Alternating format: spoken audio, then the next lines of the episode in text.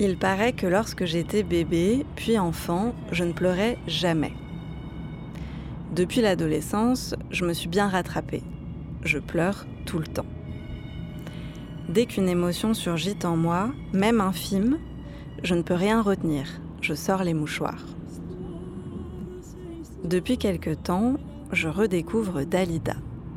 Plus je l'écoute, plus j'ai l'impression qu'une étrange identification se met en place. Pour que vous preniez la mesure de ce qui est étrange là-dedans, je précise que je suis brune, pas immense, que je n'ai jamais eu aucun talent pour la chanson, ni pour la danse, peut-être encore moins pour la chanson que pour la danse d'ailleurs. J'aime bien les paillettes, mais je m'habille plutôt en jean noir. J'ai jamais osé les talons à plateforme, même quand j'avais 20 ans et que c'était hyper à la mode. Je crois pouvoir dire avec lucidité que je suis plutôt angoissée et je parle bas. On dit souvent de moi que je suis une jeune femme discrète, ce qui a le don de m'énerver. Mais bon, je reconnais que j'ai pas tellement de raison en tout cas de m'identifier à une diva égyptienne ni à une star blonde du disco. Malgré tout, une espèce de pensée magique me met au défi depuis que je me suis lancée dans ce podcast et me dit il y a un lien entre vous deux. Et ça passe justement par les larmes. Je m'aperçois que Dalida pleurait tout le temps elle aussi, y compris en public, devant les caméras.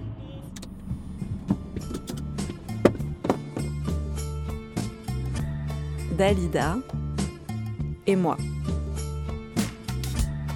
Une série de Léa Wensten. Épisode 3 Une mélancolie arabe.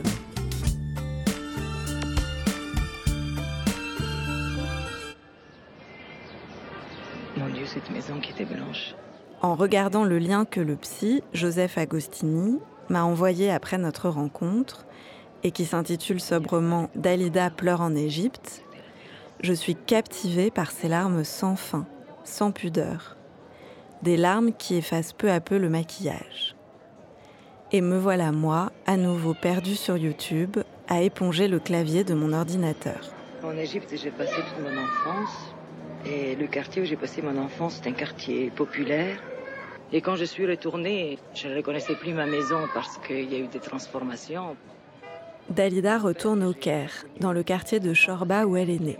Elle retrouve sa maison, se remet à parler arabe et même pour les besoins d'un film, à porter le voile. Enfant, je n'aimais pas mon père, je le haïssais même. Que s'est-il passé là? Que disent ces larmes? Et qu'est-ce que ça peut bien signifier qu'une femme comme Dalida soit une femme arabe, une exilée, une immigrée? Et si sa douleur venait de là, d'avoir quitté le monde arabe? Et si c'était pour ça que quelques mois avant de se tuer, elle était revenue pleurer là-bas? Avec ma bonne conscience de gauche et mon humanisme un peu naïf, je me tourne d'abord pour poser ces questions vers des féministes égyptiennes de ma génération je leur demande si Dalida a été une figure féminine égyptienne qui a compté pour elle. Mais elles me répondent gentiment que non. Dalida, ça ne leur dit rien d'autre qu'une chanteuse star, un peu ringarde. Pourtant, plus je regarde cette vidéo de Dalida en Égypte, plus je scrute ses larmes et plus je me demande si la mélancolie de Dalida, celle qui m'intrigue depuis le début, n'est pas une mélancolie arabe. Et je me souviens alors que c'est le titre d'un roman. Il y a un titre d'un de vos livres qui, moi, me, fait beaucoup penser à Dalida aussi. C'est Une mélancolie arabe. Je ne peux pas dire que c'est conscient et que c'est prémédité, mais si on me dit qu'il y a quelque chose de Dalida, de sa façon d'oser la mélancolie et la porter avec courage, s'il y a quelque chose de cela dans mes livres, je suis déjà honoré. Je m'appelle euh, Abdelataya, euh, j'ai 44 ans, je suis écrivain, marocain et je vis à Paris depuis presque 20 ans. On se retrouve à la laverie automatique où il a mis son linge. Dalida est une histoire de l'immigration. Elle n'a pas exclu les autres. Elle n'a pas exclu euh, ceux qu'elle a laissés de l'autre côté. Et elle n'a pas exclu euh, ceux qui sont arrivés en France, qui n'étaient pas écoutés. Et euh, il y avait quelque chose en elle qui leur parlait aussi. Aujourd'hui, je pense qu'il faut euh, relire euh, l'histoire de, cette femme aussi de cette, euh, de cette manière-là. Je me reconnais en elle comme ça aussi, comme une histoire de l'immigration, d'un immigré. Comment il fait, comment il fait sur cette terre, Paris, le monde.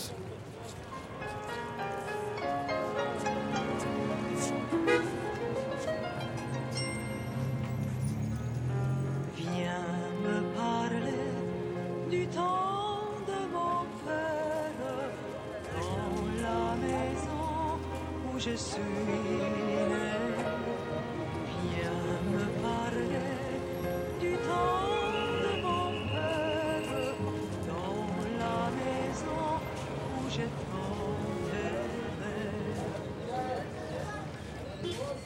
pense que ça correspondait à un moment où Dalida avait fait un retour en Égypte et elle avait fait plusieurs concerts dans le monde arabe, en Égypte, au Liban, peut-être même en Syrie. Personne n'avait même pas l'idée de lui faire de reproches pourquoi elle était partie faire cette carrière en France, pourquoi elle avait abandonné le monde arabe? Parce que je pense, ici ce que je comprenais avec mes sœurs, le temps était passé, les années avaient fait d'elle ce qu'elle était devenue. Dalida, c'est être blessée. Mais quelque part en elle, le monde arabe, les, sensibilités arabes, les blessures arabes, être une femme arabe, tout ça n'était pas partie d'elle et de son corps. Et je pense que mes sœurs étaient touchées par ça. Et euh, du coup, tout cela est entré en moi. Et a cette chose bouleversante à ce moment-là qui se passe. C'est Dalida qui tout d'un coup se met à parler en arabe, en égyptien. Et on voit que le temps passé en France a légèrement, légèrement altéré sa façon de parler l'arabe égyptien et lui a donné une forme de décalage du coup intéressant, bouleversant, étrange, qui rajoutait à l'étrangeté de Dalida, fait qu'on est euh, complètement fasciné. D'ailleurs, à un moment donné, on la voit pleurer, je pense, dans ces images. Et je crois que c'est peut-être ça qui a dû donner envie à Youssef Shahin de faire avec elle le film Le sixième jour.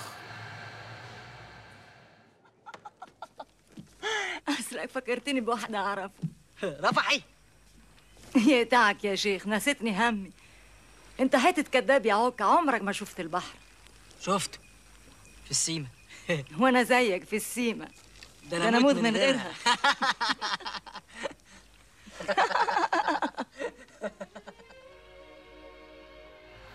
Je pense que ce film de Youssef Shahin rend d'une certaine façon justice à la relation entre, euh, des, entre les Arabes et Dalida. C'est comme si Dalida avait compris qu'il fallait donner encore plus. Et elle est voilée. elle le porte, ce voile, comme les femmes paysannes en Égypte. Elle le porte d'une manière juste. Elle ne le porte pas comme une star.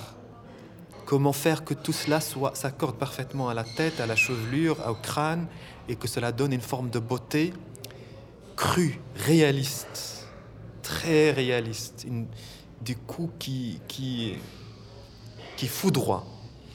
Et voilà, c'est ce qui fait quand on voit ce film, on est, euh, on est fasciné, bouleversé. Le roman d'Abdella Taya se passe dans les années 80 au Maroc. C'est l'histoire d'un adolescent homosexuel et efféminé qui rêve de faire du cinéma comme l'une de ses idoles égyptiennes. Il court, il tombe et il approche la mort plusieurs fois. Puis, il arrive à Paris. Lui, il m'a répondu tout de suite quand je lui ai proposé qu'on se rencontre. Et on sentait même une sorte d'impatience à l'idée de parler de Dalida. Alors là, vous, aviez 9 ans donc quand vous, quand vous la, voyez avec vos sœurs euh, au Maroc. Et, comment est-ce qu'elle vous a accompagné ensuite euh, plus tard dans votre vie, quand vous êtes venu en France, j'imagine À vrai dire, euh, entre le moment euh, de la découverte de Dalida avec mes sœurs au début des années 80 et presque l'arrivée en France, il ne s'est pas passé quelque chose de spécial entre elle et moi. Je ne peux pas dire que je m'intéressais à ces chansons, que je les écoutais ou des choses comme ça. J'étais trop. Euh, j'étais trop préoccupé l'idée de la survie, comment j'allais sauver ma peau, sortir de la pauvreté, apprendre la langue française, évidemment l'histoire de l'homosexualité pour moi. Comment, comment qu'est-ce que je vais faire avec ce truc qui s'appelle l'homosexualité et comment être libre à l'intérieur de ça? Donc d'ailleurs, je peux pas dire que euh, ma construction en tant qu'homosexuel ait eu à un moment ou à un autre un lien avec Dalida. Donc ce n'est pas du tout mon mon lien avec elle, parce que je, on sait très bien que Dalida est une icône chez les homosexuels, euh, la communauté LGBT en, France, mais moi, c'est pas ça mon rapport avec elle. J'ai retrouvé Dalida en France avec mon ami euh, Fadoua Islah, qui, que j'ai rencontré tout de suite en France, qui, elle, vient d'un milieu marocain riche.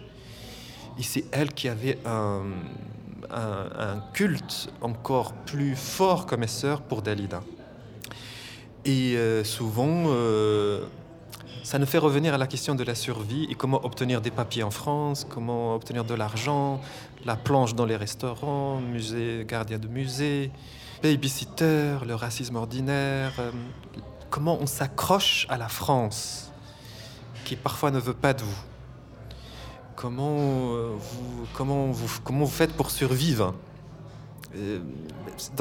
Survivre dans le sens pas seulement matériellement, mais vous vous, accrochez à quoi émotionnellement, sensiblement euh, À qui, à quoi, à une voix? Donc, avec, Dali, avec Dalida, avec ma amie Fadoua, on allait chez elle dans, ce petit studio très noir qu'elle avait, métro convention, et euh, elle mettait Dalida. Alors, elle était obsédée par deux chansons, Laissez-moi danser et Mourir sur scène. Donc il y a quelque chose de noir dans les deux, doit disait qu'il y avait un côté, euh, euh, la femme, quand elle en a marre de tout et qu'elle veut quasiment sortir dans la rue et qu'elle s'en fout de tout ce qu'on va lui dire, de comment les censures, les, les codes, les, les, les, lois, les règles, les regards qui tuent, et qu'elle ne veut faire que cette chose, cette liberté-là qui s'exprime par cet acte-là, danser. Laissez-moi danser tous les jours, euh, Monday, Tuesday, etc. Et on n'a qu'une seule envie, c'est de, se jeter vers elle, dans ses bras, et de pleurer avec elle. Peut-être que c'est pour ça que les gens écoutent encore aujourd'hui Dalida. C'est qu'elle leur donne la possibilité de se jeter dans ses chansons et de pleurer avec elle. C'est donc ça. Grâce à Abdella, je comprends d'un coup pourquoi je me suis mise à écouter Dalida, pour pleurer avec elle pour rattraper ce temps perdu, à ne pas pleurer quand j'étais petite, ou le moins possible, sans doute pour faire plaisir à mes parents. Pour pleurer aussi ma sœur qui vit loin, en cachette et sans honte. Pour pleurer ma copine qui allait mal, qui tombait à côté de moi sans que je le voie. Avant qu'on se quitte, Abdella me demande une dernière chose. Est-ce que je peux dire un mot pour elle? Pour qui? Pour Dalida, tu veux dire? Ben moi j'ai envie de te dire, Dalida, tu as choisi de mourir, et moi personnellement, je ne t'en veux pas. Choisir de mourir, choisir de quitter le monde, et aussi une forme de libération, une forme d'aller ailleurs euh, et voir ce qui se passe. Il y a des gens qui croient que ton suicide était quelque chose de, de triste. Moi, je ne le vois pas comme quelque chose de triste. Tu as raison d'aller jusqu'au bout de ton destin. Et euh, tout ce que tu nous as donné est encore là. Ça ne s'entend pas, mais oui, vous avez deviné. Là, j'ai les larmes aux yeux. Moi, j'ai apporté une chanson qu'elle a chantée en français et qui a été reprise en arabe. Ah euh, c'est Bambino. Ah, bien sûr. Ouais. Alors, j'ai les paroles en français, là. Et c'est sur Bambino qu'on se quitte, au seuil de la laverie automatique. Gratte, gratte sur ta mandoline, mon petit bambino. Ta musique est plus jolie que tout le ciel de l'Italie. Et canta, canta de ta voix câline, mon petit bambino. Tu peux chanter tant que tu veux, elle ne te prend pas au sérieux. Si tu as trop de tourments, ne les prends pas pour toi. Va le dire à ta maman. Les mamans, c'est fait pour ça. Et là, blotti dans l'ombre douce de ses bras, pleure pleure un bon coup et ton chagrin s'envolera.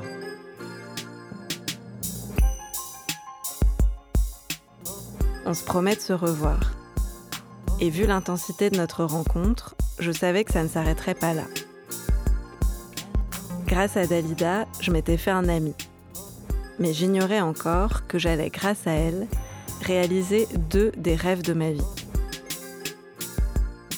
Toucher une robe longue de gala à sequins dorés brodée à la main et rencontrer l'un des plus grands philosophes vivants.